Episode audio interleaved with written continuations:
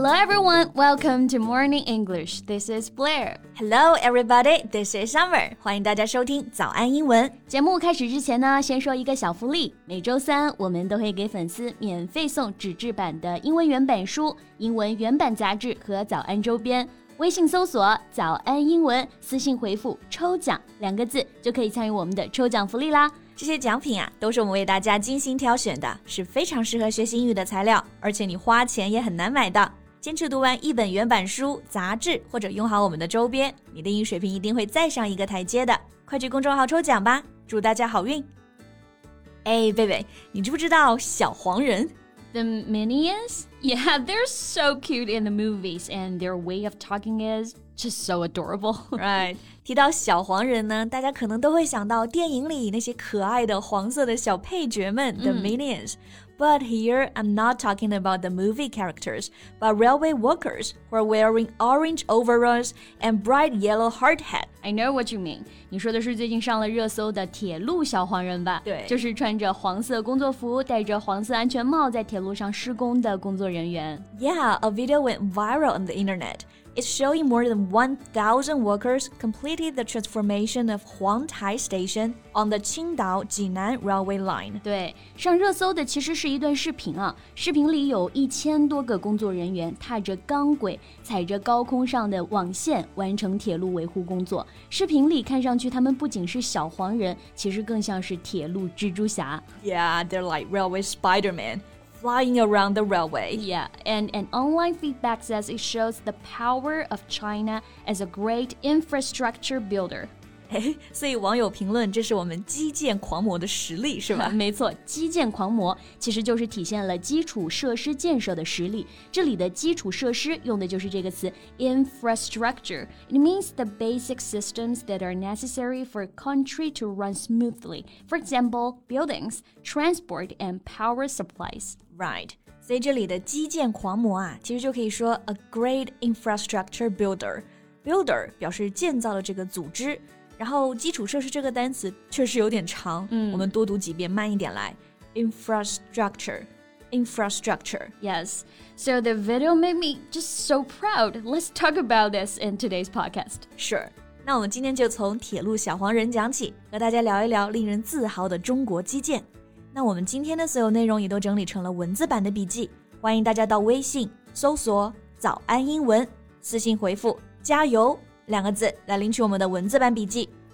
Alright, first I want to talk about the clothes those railway workers are wearing. 哎，时尚博主贝贝上线了啊！好，我们先来聊聊那些铁路工作人员的服装，来看看为什么大家叫他们是铁路小黄人。Yeah, like what you said before, they're wearing orange overalls and bright yellow hard hats. 他们穿着黄色的工服。那这里的工服啊，就用的是这个单词 overalls。over 超过 盖住的那个 over。all 是全部的 all, meaning a loose piece of clothing like a shirt and pants in one piece, usually worn over other clothing by workers doing dirty work. Right. 这里有一个关键的解释啊，a shirt and pants in one piece，上衣和下装是连在一起的。所以这个 overalls 其实主要是指连体的工装裤、工作服。对，那这里呢，我们记得要用复数名词 overalls，a pair of orange overalls。Right。 那这个 overalls，大家不要觉得它可能只在工作的时候能用，嗯，其实现在它已经走进了我们的日常生活啊，就是我们常穿的连体裤，尤其是背带的牛仔裤，就可以用这个 overalls。Yes, that's why I wanted to talk about it. I like wearing denim overalls in summer and also autumn. They go on well with most of my shirts. 那就等着夏天看你的背带裤了。OK, alright. 那这个是 overalls. 那除了这个呢，铁路工人们的装备啊，还有一个就是 hard hat. Hard 是坚硬的这个意思啊，hard hat 就是我们说的帽子。So a hard hat is a hat worn by building workers, etc., to protect their heads. Right. 所以大家以后说戴安全帽，不要直译成 safety hat，嗯，而应该用到这个词组 a hard hat。For example, at a construction site, you're not allowed to go in without a hard hat.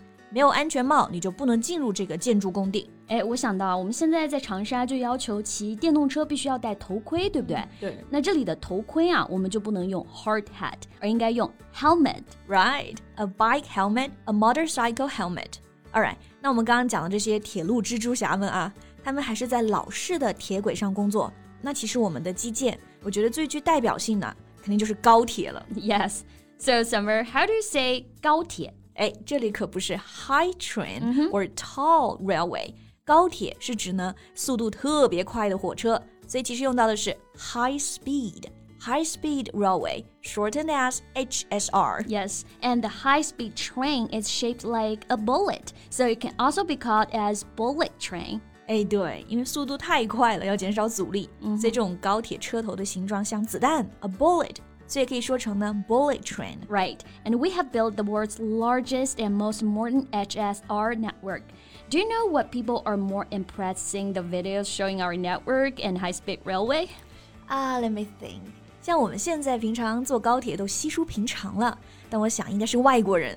他们看到我们的高铁和基建的视频，都会觉得很震撼，对吧、mm hmm. That's what you want to say, right? right. You know, on TikTok, the hashtag China construction is trending now.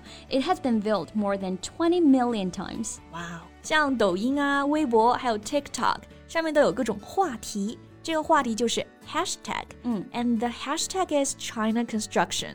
所以现在有个很流行的话题是中国建造。So what are people sharing with this hashtag?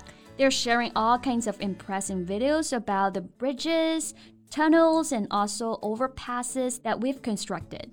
玉山开路，玉水架桥。对，那这些桥呢，就是 bridges，开山就是打隧道，隧道是 tunnels。 And also videos of overpasses。对，这个 overpass 就是立交桥的意思。比如贵州就有最复杂的立交桥，五层立体交叉，真的就是车在头上飞啊。That's why we have the name overpass。所以立交桥的名字真的太形象了，在头顶穿过，所以是 overpass。对，这个 overpass 它是美式的表达，英式表达呢会更贴切，直接用到了飞这个词。Fly over. A lot of netizens are amazed at our capacity of building complicated flyovers. Wow. 那像贵州啊，确实因为地理原因嘛，它除了有复杂的立交桥，还有世界最高的混凝土的高塔桥。嗯，听过没有？就是平塘特大桥。学到了。Yeah, the Pingtang Bridge. It spans seven thousand feet between two sides of a canyon. Of a canyon, canyon 就是峡谷的意思，所以这个桥啊是搭在两个峡谷上面的，七千英尺，那就是差不多两千多米哦。对，所以你看特朗普啊，他都在二零一六年说过一句话。China have bridges that are so incredible. True, but the incredible things we have include not only bridges but also highways. Yeah, right, highway. That's one of our proudest symbols. 高速公路也是我们基建里令人骄傲的代表之一。这里的高速公路呢，就不要用到 high speed，直接说 highway. In American English, people often say freeway or expressway. 这两个词也是高速公路的意思。So, Summer, do you often drive on the freeway? Yeah, every time I go home, I'll take two different highways.